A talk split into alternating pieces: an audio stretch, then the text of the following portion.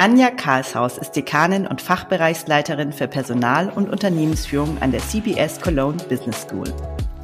Seit vielen Jahren beschäftigt sie sich intensiv mit dem Thema Teilzeitführung und ist eine der wenigen Wissenschaftlerinnen, die zu diesem Thema regelmäßig veröffentlichen. Wir sprechen heute über ihre Sicht auf Teilzeitführung, ihre Key Learnings zum Thema und was passieren muss, damit das Konzept sich endlich durchsetzt. Hallo Anja, schön, dass du da bist. Hallo liebe Johanna, vielen Dank, dass ich heute hier sein darf und über mein Herzensthema sprechen kann. Ich freue mich total, mit dir zu sprechen, weil du eben, wie du gesagt hast, Herzensthema, du bist für mich einer der Namen, der wirklich für dieses Thema Teilzeitführung steht und so viele gibt's da nicht.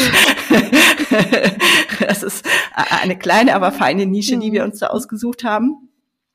Und ich frage meine Gäste immer als allererstes, wie sie denn zu dem Thema gekommen sind, mit dem sie sich heute beschäftigen. Also wie bist du zur Teilzeitführung gekommen? Warum befasst du dich bis heute immer wieder damit? Hm. Also tatsächlich war der erste Berührungspunkt bei mir auch gar nicht aus der Wissenschaft kommen, sondern tatsächlich aus der Praxis kommen. Ich habe in einem Unternehmen gearbeitet und habe dann selber nach Geburt meiner ersten Tochter die Erfahrung gemacht, ähm, wie eine Umstellung von einer Vollzeitposition auf eine Teilzeitposition ist. Ich habe damals ganz schnell wieder angefangen zu arbeiten und habe dann eben festgestellt, aber auch tatsächlich, welche Herausforderungen ähm, das Thema Teilzeit sowohl für das Unternehmen als aber auch für die Teilzeitführungskraft selber mit sich bringt und ähm, ja, weiß, was das für eine Komplexität und Zusatzarbeit für ein Unternehmen auch bedeutet, Teilzeitführung einzusetzen. Und auf der anderen Seite halte ich das für total wichtig, total zukunftsweisend, das ganze Thema. Ähm, das heißt, glaube ich, im Familienbericht NRW so eins der größten Probleme heutzutage ist gar nicht nur das Thema Geld im Führungskräftebereich, sondern vor allen Dingen auch das Thema Zeit, ja, Zeit für Familien, Zeit fürs Leben. Und darum finde ich das gerade ein ganz, ganz wichtiges Thema. Mittlerweile vier Kinder haben, erlebe ich ja, äh, eine ganz, ganz kritische Größe ist. Und das treibt mich tatsächlich einfach an. So der Wunsch, einen Beitrag zu leisten, das Thema Vereinbarkeit von Beruf oder von Karriere und Familie und Leben und was auch immer man hat, ähm, ja, dass es einfach zukünftig leichter wird. Ja, super schön. Und ich finde es so spannend. Es fast alle Menschen, mit denen ich spreche, die mit diesen Themen zu tun haben, haben eine persönliche Geschichte dahinter, haben eine persönliche Erfahrung gemacht an der Stelle. Wenn du jetzt mal so auf deine äh, viele Jahre, die du dich jetzt mit diesem Thema beschäftigst, äh, guckst und die Frage beantworten müsstest, was sind so die die Key Learnings, die du eigentlich in diesen vielen Jahren mitgenommen hast. Was kommt dir da als erstes in den Sinn? Mhm. Also so ein paar Sachen. Zuerst kam mir in den Sinn, so gerade im internationalen Vergleich, dass Teilzeit ja ein total relatives Konzept ist, ja. Und wenn man sich die unterschiedlichen Arbeitszeiten anschaut, die quasi die Norm sind in den einzelnen Ländern und die unterschiedliche Anzahl an Urlaubstagen, dann stellt man fest, so die ne, 40 oder 38,5 Stunden Woche in Deutschland mit der bestimmten Anzahl von ne, 28 bis 30 Urlaubstagen, das ist irgendwo an der Stelle auch so ein bisschen historisch gewachsen und willkürlich und da war so das erste Problem, was ist denn überhaupt Teilzeitführung? Ne? Weil ne, wenn man so 80, 90 Prozent arbeitet, ist man vielleicht schon nah dran und in, würde in anderen Ländern möglicherweise als Vollzeit gelten. Das war so das Erste. Dann ähm, muss ich sagen, was ich so ein bisschen aber auch als, als Key Learning erlebe, und da sind wir jetzt so ein bisschen vielleicht auf so einer ernsteren ähm, Ebene an der Stelle ist, dass die Umsetzung ja, von einem Vollzeitvertrag einfach ersetzt durch einen Teilzeitvertrag, dass das nicht ausreicht. Das braucht einfach viel, viel mehr, dass das Konzept Teilzeitführung funktioniert in Unternehmen. Ne, also es braucht eine entsprechende Unternehmens- und Führungskultur an dieser Stelle, ähm, dass man sagen kann, es wird ein Modell etabliert, was gleichermaßen auch akzeptiert wird. Ja, und, und das braucht wahrscheinlich halt Zeit, weil wir in Deutschland aus einer starken Präsenzkultur kommen. Mm, wir brauchen teilweise einfach auch ganz ähm, andere Prozesse oder IT-Tools in Unternehmen. Ja, wenn man sagt Teilzeitführung umgesetzt in Form eines Top-Sharing-Modells, das lässt sich teilweise in unseren IT-Systemen gar nicht immer abbilden. Wir haben teilweise Trainingsangebote, äh, die auf Vollzeit ausgerichtet sind. Ja, also so Kleinigkeiten, Meetings, die außerhalb ja dieses dieses schönen Korridors, ähm, der für Teilzeitführungskräfte oft ganz angenehm ist, ne, die dann erfolgen und die vielleicht zu einer unintendierten Diskriminierung führen. Also das sind alles Punkte, ähm, die man durchaus ganz aktiv als Unternehmen angehen muss. Also ganz von alleine ähm, kommt eine erfolgreiche Teilzeitführung im Unternehmen nicht. Wenn du jetzt schon so auf diese ähm, Punkte blickst, also du sagst, es braucht eine, es braucht irgendwie eine Umsetzung. Es reicht nicht einfach nur den Vertrag umzustellen sagen, gut, ab morgen arbeitest du 30 Stunden, machst dasselbe wie vorher und es wird schon funktionieren. Und das ist aber das, was in der Praxis ja oft passiert. Also das, was ich bei meinen Kunden auch sehe, jetzt aus einer, gar nicht aus einer Böswilligkeit raus, sondern glaube ich einfach auch aus einem nicht besser Wissen und einer gewissen Naivität manchmal auf beiden Seiten. Was sind denn so, so Dinge, die, die dann wirklich helfen? Also was sind denn Maßnahmen, die du für sinnvoll hältst? Was sind ja Aktionen oder was können Unternehmen denn tun, damit es dann besser läuft in der Umsetzung? Mhm. Also wahrscheinlich bei den Aktionen fängt es ganz klar an, eine eigene Analyse zu machen, wie die Situation aussieht. Denn das war eins der Learnings, die habe ich noch vergessen zu erzählen. Teilzeitführung ist ein unglaublich ja, heterogenes Konstrukt. Ja, was zählt alles unter Teilzeitführung? Ne? Das kann in Form eines Top-Sharing, ähm, eines Partnermodells passieren. Das kann aber auch in Form von einer 50 Prozent, einer 60, einer 70 Prozent Stelle ähm, passieren, die über Tage verteilt oder nicht. Also es sind sehr, sehr viele, sehr individuell ausgehandelte Modelle um jetzt zu schauen, was ein Unternehmen machen kann, um generell einfach ähm, ja teilzeitfreundlicher zu werden für all die Varianten, ist so an erster Stelle einfach ganz, ganz wichtig, auch mal für sich selber zu analysieren, wie ist der Status quo, wie viel Teilzeitführungskräfte hat man möglicherweise, in welchen äh, Modellen. Man müsste definitiv, äh, ne, und das äh, mache ich zu Anfang halt ganz häufig, wenn ich mit Unternehmen zusammenarbeite, ähm, schauen, wie ist denn die Sicht auch der eigenen Mitarbeitenden auf die Teilzeitführungskräfte, die Sicht der Kollegen, die Sicht der Führungskräfte, die Kundenperspektive. Wir versuchen das einzubeziehen um festzustellen, so, ähm, wo sind denn da die größten Druckpunkte im Unternehmen? Und das kann durchaus auch sehr unterschiedlich sein, ähm, je nach Unternehmen. Generell ist es aber ganz, ganz wichtig, und da sind wir wieder bei dem Unternehmenskultur und Führungskultur, dass man an diesen Dingen arbeitet. Ähm, und das ist ein, ein ganz nachhaltiger Prozess, dass man sagt, man versucht, das ganze Thema Teilzeitführung möglicherweise auch mit den neuen Führungsrichtlinien, Leitlinien in einem Unternehmen mit Initiativen zu verknüpfen, ähm, halte ich für ganz wichtig. Das ist kein Standalone-Modell. Äh, ja, mit Nachhaltigkeitsinitiativen kann ich das Ganze verknüpfen.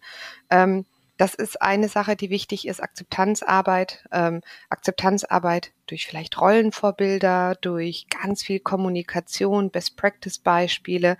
Ähm, die ständige Evaluation des, äh, des Status quo, ja, dass man halt so ein bisschen schaut, na, wir haben schon mal jetzt ne, gestartet, so ganz im mhm. agilen Sinne, wir haben schon mal angefangen, aber was können wir dann an der Stelle noch besser machen? Ähm, es braucht eine Anpassung von Prozessen ähm, und auch da würde ich wieder so eine ganz systematische Due Diligence empfehlen, dass man sich anschaut, ähm, wie sieht es denn tatsächlich aus ne, mit den Meetings, wann finden die statt, ist es teilzeitfreundlich, ja oder nein? Ähm, wie sind unsere Trainings aufgestellt? Äh, ne, sind die in Teilzeit auch zu absolvieren oder ne, haben wir da irgendwie vielleicht so etwas drin, was zu einer schleichenden Abqualifizierung führen könnte? Wie ähm, sind unsere äh, Mitarbeiterbewertungssysteme aufgebaut? Findet da vielleicht irgendwie auch so eine Diskriminierung statt, die gar nicht intendiert ist, weil wir da Parameter drin haben, die eher quasi Zeit und Präsenz messen, mhm. als tatsächlich den Output. Da gibt es so ganz, ganz viele Ansatzpunkte und tatsächlich ist es ein großes Gesamtbild, wo ja. man an vielen Stellen ansetzen kann.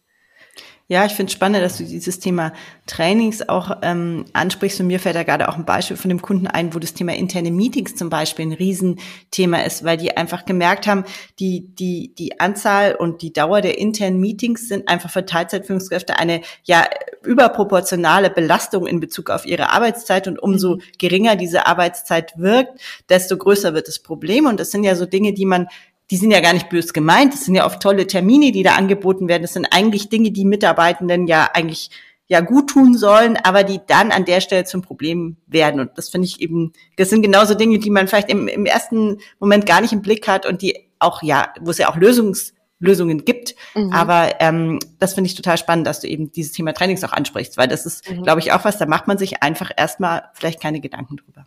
Ja, ja, absolut. Ja, also Trainings sind es äh, tatsächlich, ne, wo man an, also jetzt ne, als Teilzeitführungskraft, wenn ich mit Teilzeitführungskräften spreche, spart man am ehesten das, man spart am ehesten an Netzwerken und ja. Netzwerkevents, die stattfinden. Und all diese Dinge sind natürlich extrem kontraproduktiv. Ne? Ähm, Führungsspannen ist ein weiteres Thema, denn das sind Teile, die kann ich ganz schlecht auch an der Stelle delegieren, wenn ich eine extrem hohe Führungsspanne habe. Ich habe eine Freundin, die lebt in England und die lacht immer, oder was heißt, die, die, die wundert sich immer über diese Führungsspannen, die wir haben mit 10, 12, 14, 16, 18, 20 Leuten zum Teil, wo sie sagt, das geht ja gar nicht. Es sind, glaube ich, nicht viele Dinge in England besser, aber da hatte ich das Gefühl, das ist so ein Thema, wo, wo wir auch arbeitskulturell irgendwie anders unterwegs sind. Äh, ja, das stimmt. Ne? Also tatsächlich, ne, wenn wir uns das Thema so Kultur, Arbeitskultur angucken, ähm, da würde ich jetzt nicht den Vergleich mit England ziehen, aber eher so mit skandinavischen Ländern oder auch den Niederlanden. Wir sind immer noch so sehr stark ähm, durch diesen Präsenz Gedanken determiniert. Ja, dass man sagt, so, wer leistet viel? Jemand, der ganz sichtbar ist, der viel da ist, der viel vor Ort ist. Mm, und das ist tatsächlich, glaube ich, somit eine der größten Umstellungen, durch die man jetzt geht. Corona hat vielleicht auch da einiges äh, schon mal angeregt, dass man durch diese verstärkte Homeoffice-Tätigkeit versucht zumindest den Fokus noch ein bisschen stärker auf Output zu lenken, statt auf diesen Input-Faktor Zeit. Ähm, aber nichtsdestotrotz, da liegt, glaube ich, noch ein harter Weg vor uns. ja, aber gleichzeitig auch ein Weg und das ist so ein bisschen auch immer mein, mein Ding. Ich glaube, dass was, was man an Teilzeit sieht, sind oft Missstände, die eigentlich das, die, das ganze Unternehmen betreffen. Also das Thema Präsenzkultur Beispiel. Also Teilzeit ist für mich wie so ein Brennglas auf diese Effekte und eigentlich haben alle was davon, wenn man diese Dinge anpackt. Ja, es ist gar kein so wie du auch schon gesagt hast, es ist kein Thema, was eigentlich nur so eine kleine Gruppe betrifft, sondern es ist ja wirklich was, was die ganze Organisation betrifft und mitnehmen muss. Absolut, absolut. Und das Witzige ist, ist, dass ich in den Workshops ganz oft höre von Mitarbeitenden von Teilzeitführungskräften, dass die sagen, das sind die viel besseren Führungskräfte, mhm. weil die ein viel größeres Verständnis auch aufgebaut haben, ne, wie das ist, so eine Work-Life-Balance hinzukriegen, ähm, weil die an der Stelle halt äh, möglicherweise auch es ein bisschen besser schaffen, Aufgaben zu delegieren und Verantwortung abzugeben und zu empowern. Das wird ganz oft als wirklich auch ähm, ja sehr positiv wahrgenommen von Mitarbeitenden, die sagen, das ist toll, ja, ich kann also jetzt ganz eigenverantwortlich machen. Mm, und es stärkt lustigerweise auch ganz oft so das Teamgefüge untereinander. Denn vorher ist jeder Einzelne vielleicht immer zu der Führungskraft mhm. gegangen, die da saß und, und, alles wusste. Und jetzt fragt man sich untereinander und stellt fest, ne, dass der Kollege rechts und links ja auch eine ganze Menge weiß. Mhm. Total. Also ich glaube, diese Effekte kann ich auch alle, habe ich bei mir selber tatsächlich auch beobachtet und auch sehe ich bei anderen. Und ich glaube auch, eigentlich sind wir damit ja auch voll im äh, Trend, ob man den jetzt New Work oder wie immer auch schimpfen möchte, ist jetzt mal egal. Aber ich finde, es ist eine Entwicklung der Arbeitswelt hin zu mehr Selbstverantwortung und hin zu auch einer größeren individuellen Freiheit an der einen oder anderen Stelle. Und das ist schon was, was, was Teilzeitführungskräfte einfach machen müssen, weil es vielleicht anders gar nicht mehr funktioniert.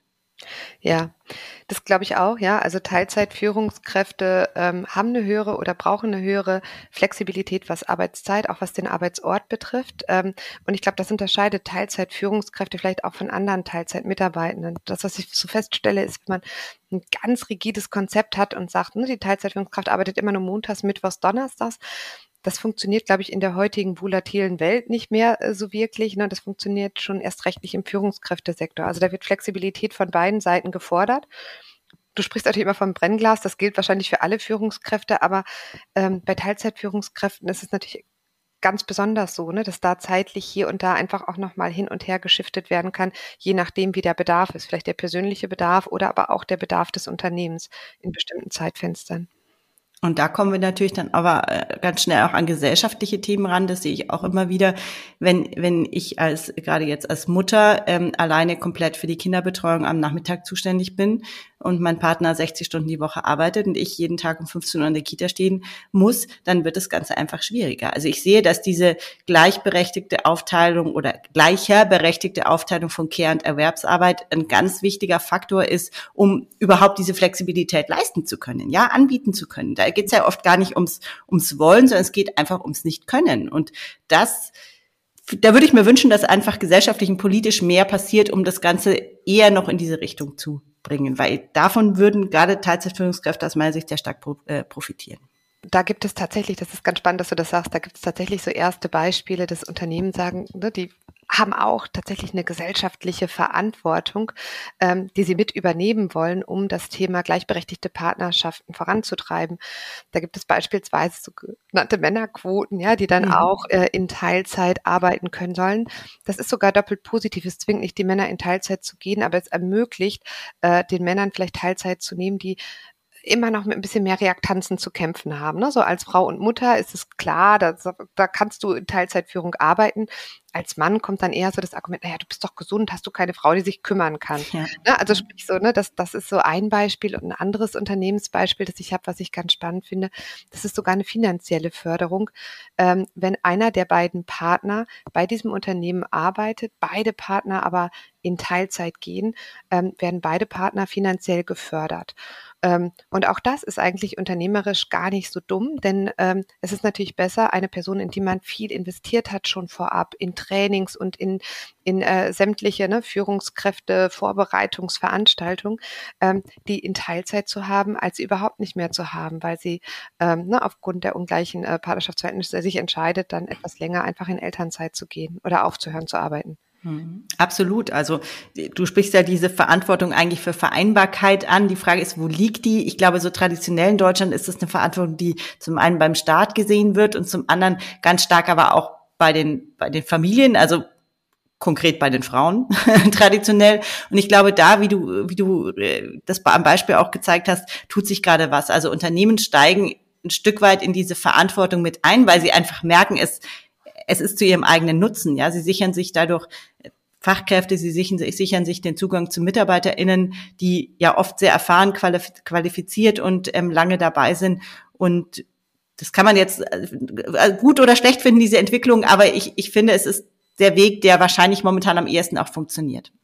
Ja, ja, und ich sehe auch zunehmend Väterinitiativen, ne, die in dieses Feld halt vordringen, die sagen, ne, so die, die neue Vätergeneration, ähm, auch ähm, äh, Väter wollen halt ne, die Möglichkeit haben, nicht nur diese besagten klassischen zwei Monate gemeinsame Elternzeit und wir machen einen längeren Urlaub, sondern wirklich auch die Möglichkeit, Zeit mit dem Kind zu verbringen, ohne direkt halt zu signalisieren, ich bin ein nicht so motivierter Mitarbeiter oder ne, Karriere ist mir nicht so wichtig. Und und dazu gibt's ja harte Zahlen. Also es gibt Umfragen, die sagen, dass 42 Prozent aller Paare mit Kindern unter zehn Jahren sich eben eine gleichberechtigte Aufteilung von Kernerwerbsarbeit wünschen. Genau. Und das sind, also das ist ja nicht wenig. Also und ich glaube, darauf müssen sich Unternehmen einfach einstellen ich äh, liebe es, mit, mich mit dir zu unterhalten und deshalb muss ich jetzt aufpassen, dass unser Gespräch nicht zu lang wird. Ich habe noch eine Frage mitgebracht und würde noch mal sozusagen äh, äh, zu dir als Wissenschaftlerin oder dich als Wissenschaftlerin fragen, gibt es denn Zahlen, Daten, Fakten, Wissen dazu, was es braucht, damit das Konzept Teilzeitführung sich endlich durchsetzt? Ja, so als Wissenschaftlerin, was ich beobachte in den letzten Jahren, ist durchaus, dass die Zahl an Teilzeitführungskräften steigt. Ähm, ist zwar immer noch auf einem niedrigen Niveau, aber ähm, wir veröffentlichen regelmäßig, ja, seit 2013, seit 2014. Ähm, und ich stelle fest, dass so die Zahl ähm, über im, im Zeitverlauf von ähm, anfangs fünf Prozent auf mittlerweile über 14 Prozent in Deutschland gestiegen ist. Ich beobachte darüber hinaus, wenn man sich die verschiedenen Modelle anguckt, und dazu gibt es natürlich zur Verbreitung von einzelnen Modellen noch wenig wirklich ähm, valides Zahlenmaterial, aber ich beobachte, dass es immer mehr auch neue und kreative Arbeitszeitmodelle gibt, die eingesetzt werden. Also das ist neben beispielsweise ne, so einer vollzeitnahen Teilzeitführung sind gerade die Top-Sharing-Modelle extrem im Kommen. Zusätzliche Urlaubstage, die man natürlich übers Jahr gerechnet auch als Teilzeit nehmen kann und, und viele weitere so ganz kreative Ansätze. Jetzt ist so ein bisschen die Frage, ja, was tut sich, wie entwickelt sich die Sache? Und ich beobachte ganz genau Trends, die wir so erleben. Und wir haben ähm, durch Corona erlebt, wie die Digitalisierung einfach auch nochmal so richtig zugeschlagen hat. Wir haben ähm, gesehen, wie das aber auch einen ganz positiven Effekt hat auf die Verbreitung von Teilzeitführung. Denn so das klassische Totschlagargument, die Kommunikation zur Führungskraft muss gegeben sein, ähm, darum muss die Führungskraft ja im Büro sein, ähm, die ist dadurch ein bisschen aufgehoben. Ja, die Führungskraft kann durch, durch digitale Kommunikation ganz viel auffangen, kann also ähm, mehr aus dem Homeoffice erledigen zu atypischen Arbeitszeiten und ist im Notfall vielleicht auch über das Mobiltelefon erreichbar. Das ist so ein ganz, ganz wichtiger Treiber. Es hat sich in den letzten Jahren gesetzlich schon eine ganze Menge getan ne, mit dem Teilzeit, dem Rückkehr ähm, und auch viele Gesetze ähm, im, im Bereich Frauenförderung und Diskussion haben natürlich auch wiederum einen Impact auf das Thema Teilzeitführung, denn man sieht durchaus Korrelationen. Ne? Das heißt, je mehr Teilzeitführungskräfte, desto mehr Frauen in Führung oder je mehr Frauen in Führung, desto mehr Teilzeitführungskräfte. Ja, also Henne und Ei Problem. Ich sehe, ähm, wenn ich mir halt das anschaue, das ganze Thema demografische Entwicklung. Ähm, das heißt, Firmen fühlen sich auch tatsächlich immer mehr genötigt, aktiv zu werden, weil einfach der Fachkräftemangel deutlich wahrnehmbarer ist und ich vielleicht mit den klassischen Arbeitszeitmodellen meine offenen Positionen gar nicht ähm, voll auffüllen kann. Und das Letzte, was ich so erlebe, dieser Wertewandel, den du ja auch beschrieben hast, ganz, ganz klassisch, ja, dass so die neuen Generationen immer stärker auch Wert legen auf die Flexibilität, Arbeitszeitflexibilität, ähm, die Väterperspektive, die halt reinkommt, Diversity, ne, wo wir sagen, es gibt ja auch noch ganz andere Gruppen, die von Teilzeitführung profitieren. Ähm, Leute, vielleicht die gesundheitlich eingeschränkt sind, ältere Mitarbeitende, eine große Gruppe, Menschen mit zu pflegenden Angehörigen, die irgendwie so im mittleren Altersspektrum sind, Leute, ne, Migrationshintergrund, Hintergrund, die vielleicht einfach auch mal länger ähm, im, im, im Sommer oder wann auch immer gebündelte Auszeiten haben, um ihre Familien zu besuchen.